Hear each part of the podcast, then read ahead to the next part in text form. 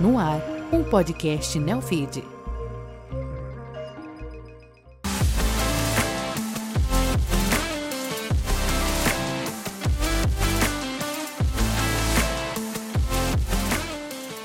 Você está ouvindo Vida de Startup, uma produção original Neofeed. Eu sou Rodrigo Loureiro e hoje eu converso com João Barbosa, cofundador do Gympass, plataforma de bem-estar que está presente em 11 países e já conta com mais de 15 mil clientes.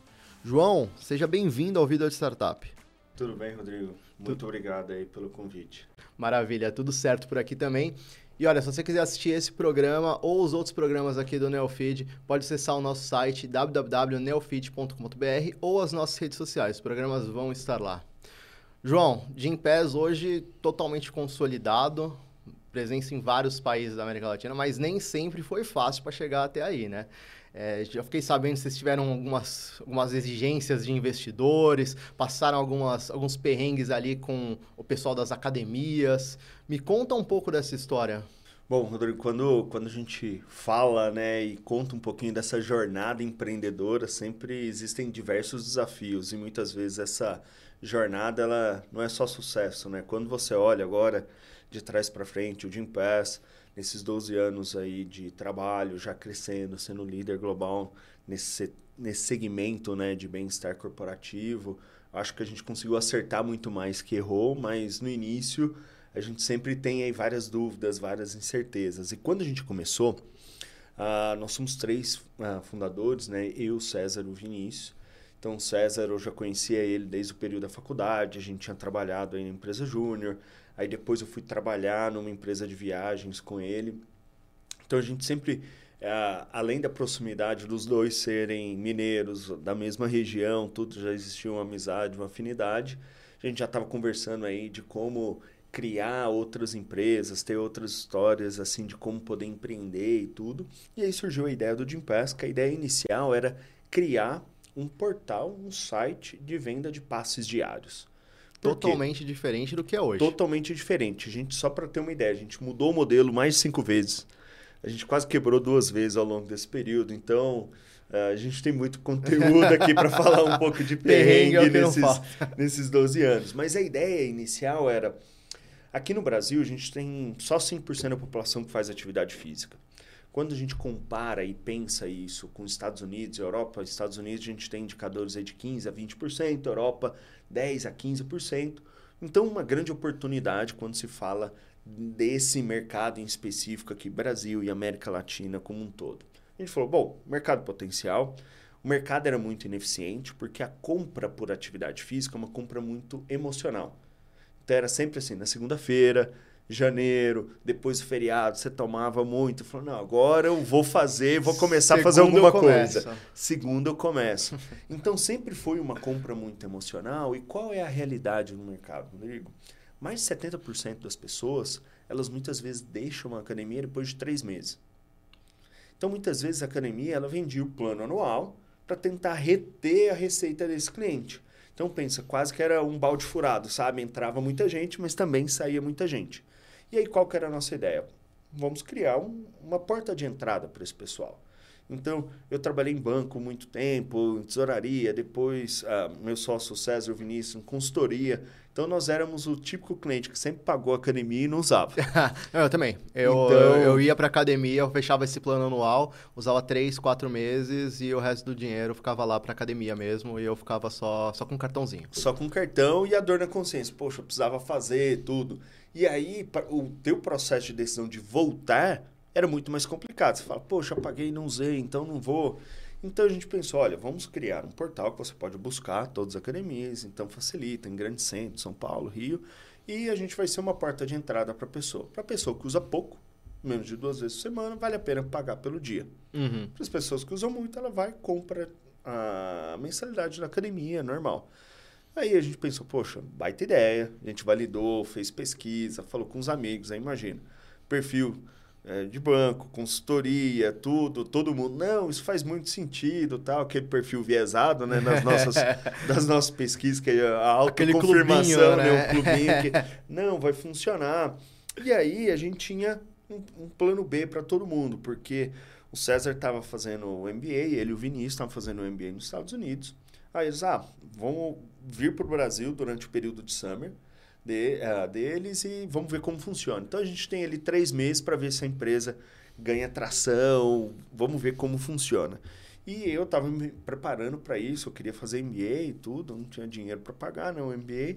Eu falei, ah, vou trabalhar em consultoria, que aí eu tenho a possibilidade deles subsidiarem isso. Então, eu estava nesse processo de transição. E eu adiei o meu início na consultoria esses três meses.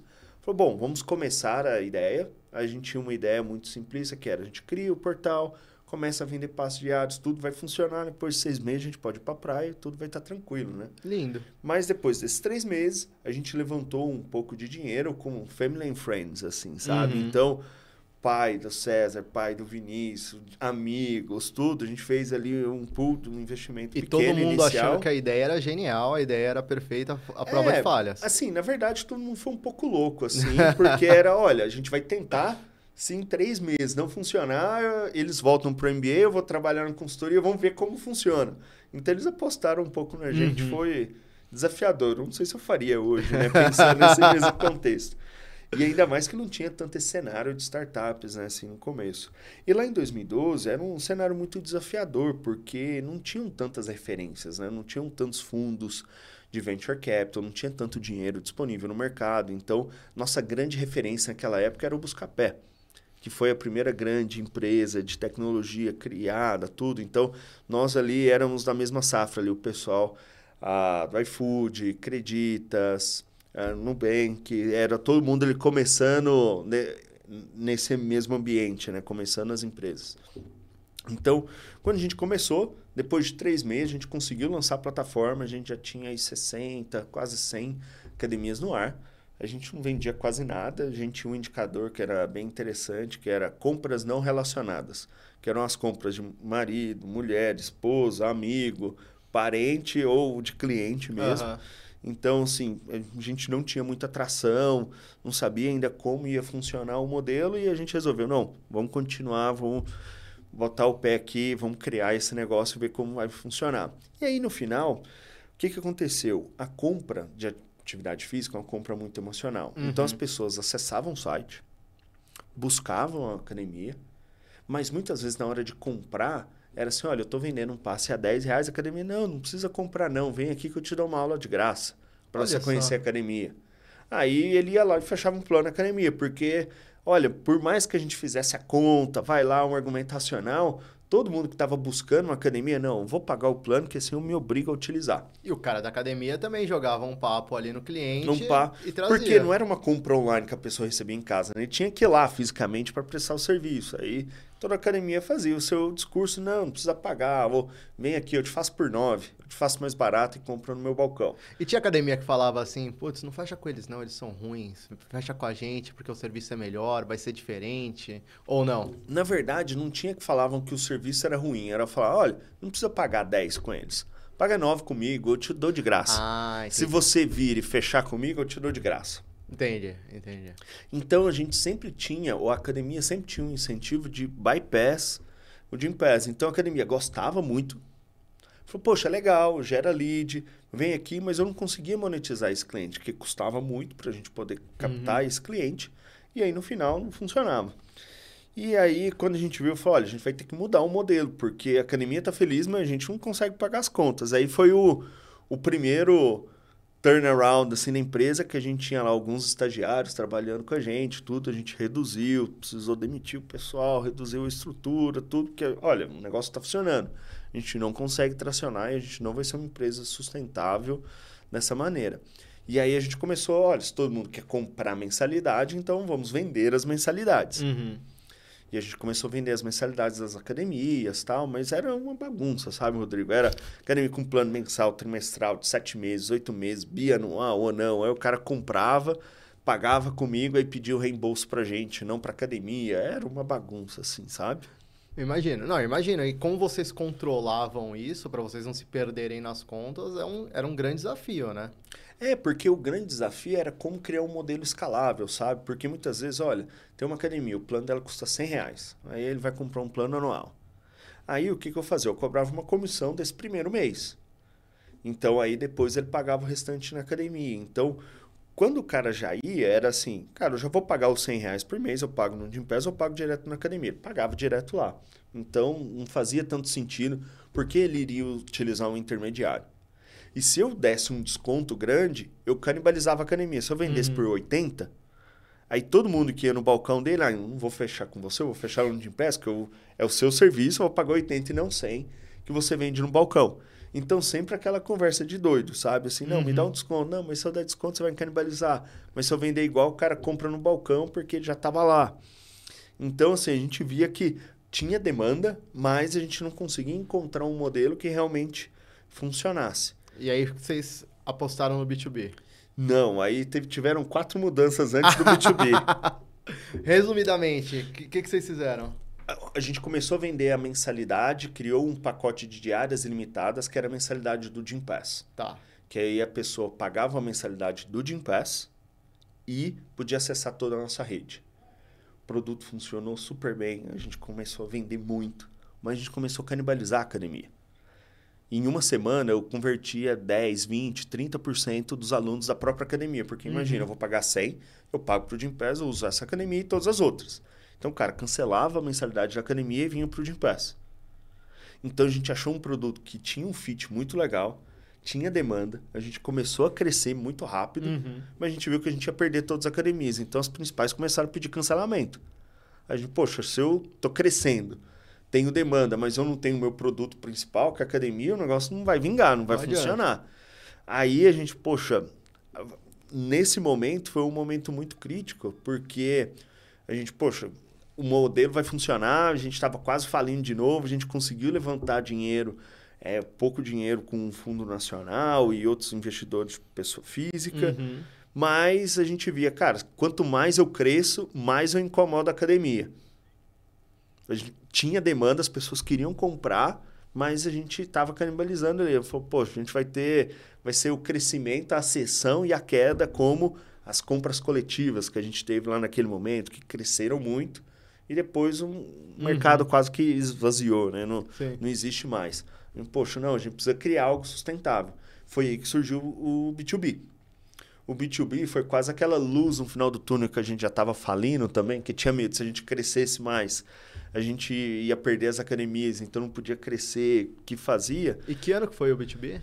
O B2B foi ali em 2014. 14. 2014 comecei em 2014, que era uma empresa, olha, vocês têm muitas academias, eu tenho quatro pessoas aqui fazendo reembolso, eles me entregam a nota, eu estou fazendo reembolso, eu não quero fazer isso. Você faz isso para gente? É, gente, ótimo, vou fazer. Quatro pessoas é tranquilo. é, foi o absurdo, a gente estava quase falindo, não é nenhum problema a gente poder trabalhar. Então a gente começou a fazer e aí tinha um modelo bem interessante, que era o funcionário, pagava metade do valor daquela das diárias limitadas, que era a nossa mensalidade, a empresa subsidiava ali 30%, a gente dava 20% de desconto. Então, para o usuário, ele, a, o funcionário da empresa, nossa, que legal, a empresa está subsidiando esse 50%. Cara, Sim. super legal, tudo. E aí, quando a gente viu nos parceiros, as academias, nossa, de Pass, que legal, eu nunca consegui ter muita gente aqui dessa empresa. E agora está vindo um monte de gente, a empresa está pagando 50% para ele, está vindo um monte de gente nova. Nossa, me manda mais. Uhum. Então, quando se me manda mais, a gente, poxa, aqui vai ter um potencial. Aí a gente começou a pensar em como desenvolver o um modelo, que era utilização, como iria funcionar. Mas o game changer mesmo foi um episódio muito interessante. Eu sou mineiro, né? Então, é, dividia apartamento. Morava em República, Sim. dividia apartamento. BH? Tinha, a, aqui em São Paulo. Aqui em São Paulo. Então, ah, eu sou do interior de Minas. Então, morava aqui, dividia o apartamento. Aí tinha um quarto disponível. Eu anunciei tudo. Foi um belo dia, foi um menino buscando lá um apartamento, foi conhecer, ah, o que, que você faz? Não, eu sou empreendedor, tudo.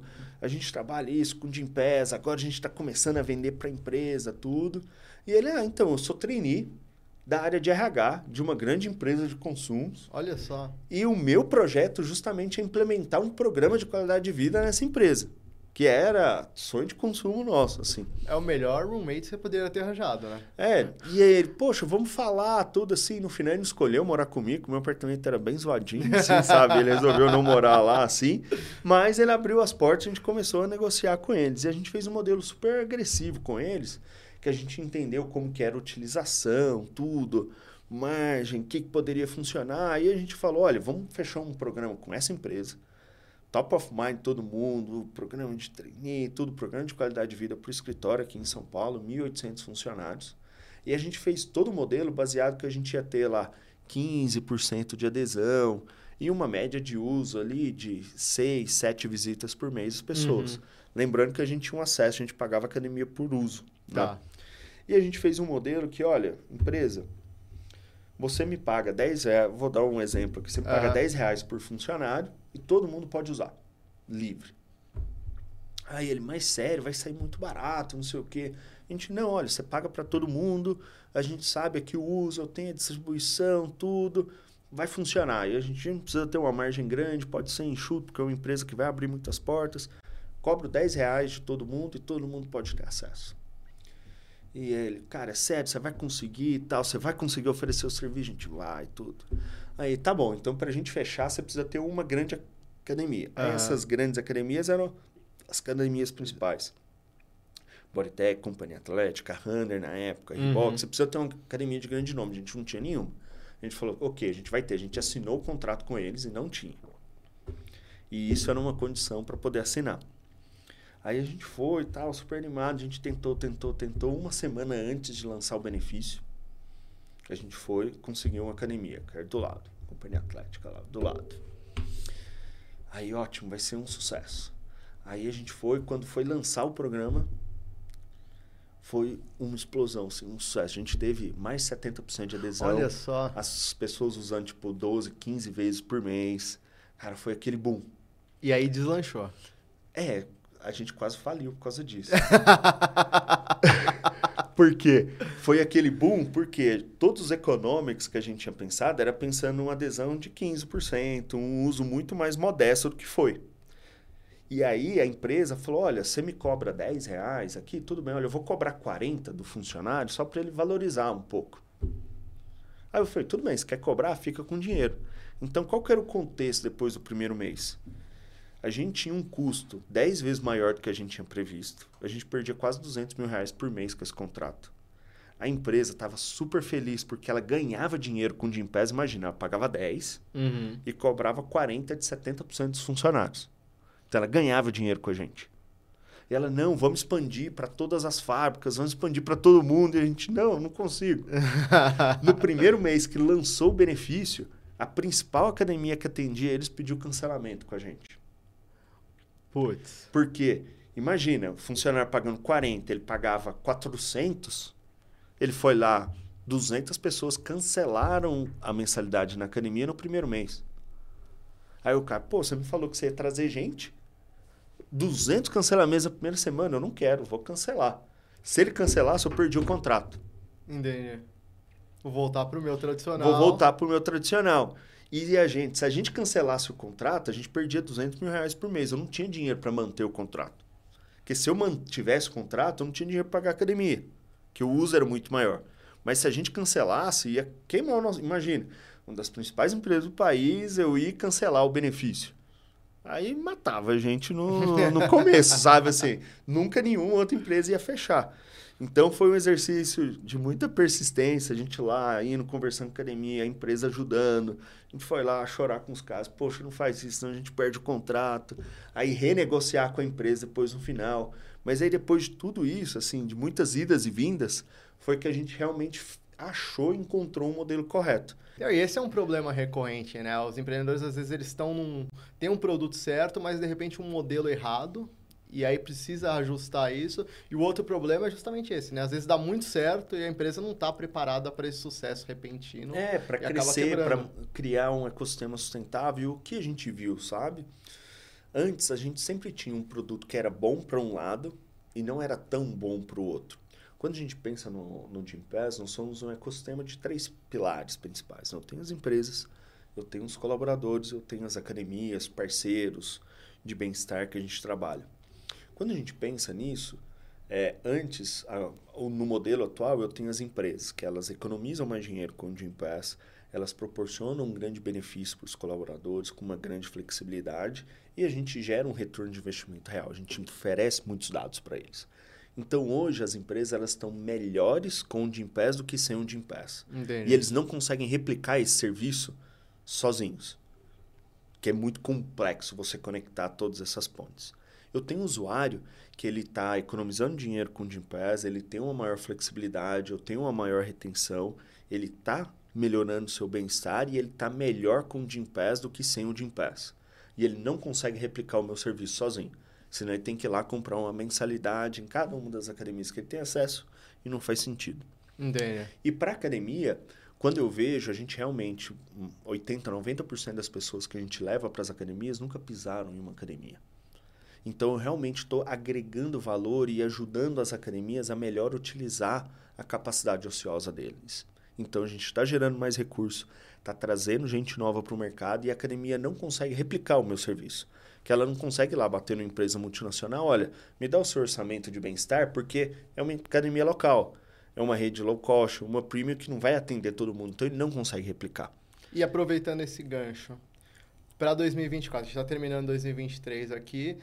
Vocês conseguiram consolidar um modelo faz bastante tempo já, está dando tudo certo. O que, que vocês estão planejando para o ano que vem? Quais são os próximos passos do Gimpass? Pretende uma expansão, aumentar o número de países? Como que está o plano ali? O plano principal nosso é consolidar os mercados onde a gente já tem operação. Por quê? Nós fizemos essa grande abertura de pernas, vamos dizer assim, expandindo aí para todos os países, então América Latina, Europa, Estados Unidos. E agora a gente está num exercício grande, um, de investir muito em tecnologia e na experiência do usuário e consolidar a nossa participação dentro desses mercados. Não, que legal. E, ó, João, tenho agora uma pergunta. Um empreendedor ele mandou uma pergunta para a gente. Queria saber se você topa responder. Uma pergunta de negócios. Topa? Top. Vamos lá. Maravilha. Olá, meu nome é Eduardo, sou founder, CTO da startup Logshare.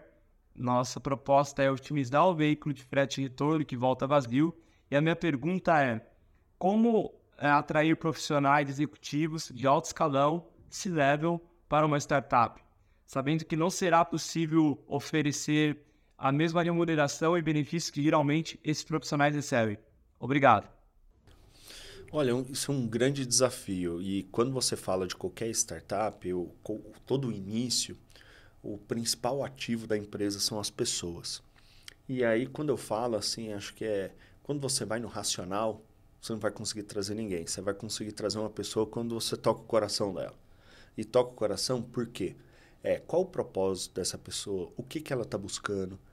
Qual o período de vida que ela está vivendo?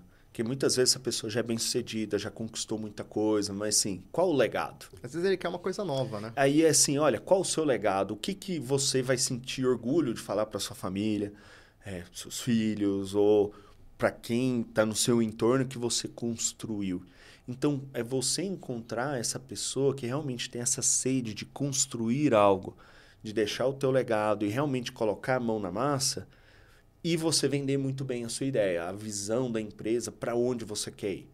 Porque muitas vezes é salário você não consegue competir, stock options que você vai trazer é uma promessa para o futuro, uhum. tem muitas incertezas lá, então a pessoa tem que vir com vontade de trabalhar muito mais, tomar muito mais risco para poder ter uma recompensa futura.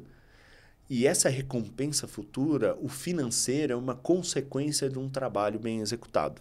No fim, o que importa é sempre a ideia, o produto, o serviço que está sendo oferecido ser atrativo para aquele executivo, né? Se for atrativo, ele vai pensar é o problema, vezes. É o problema que você está resolvendo e aquele problema ele acha relevante. Entendi. Maravilha. João, muito obrigado pela sua participação aqui no Vida de Startup. Muito obrigado por compartilhar os perrengues ali do Jim Pass. Espero que você volte numa próxima vez. Ótimo. Muito obrigado aí pelo convite. Aí feliz de compartilhar um pouco mais da, na nossa história. Maravilha. E para você que assistir esse programa ou os próximos programas do Vida de Startup ou os outros programas aqui do Neofeed, pode acessar o nosso site www.neofeed.com.br e a gente se vê na próxima aqui no Vida de Startup.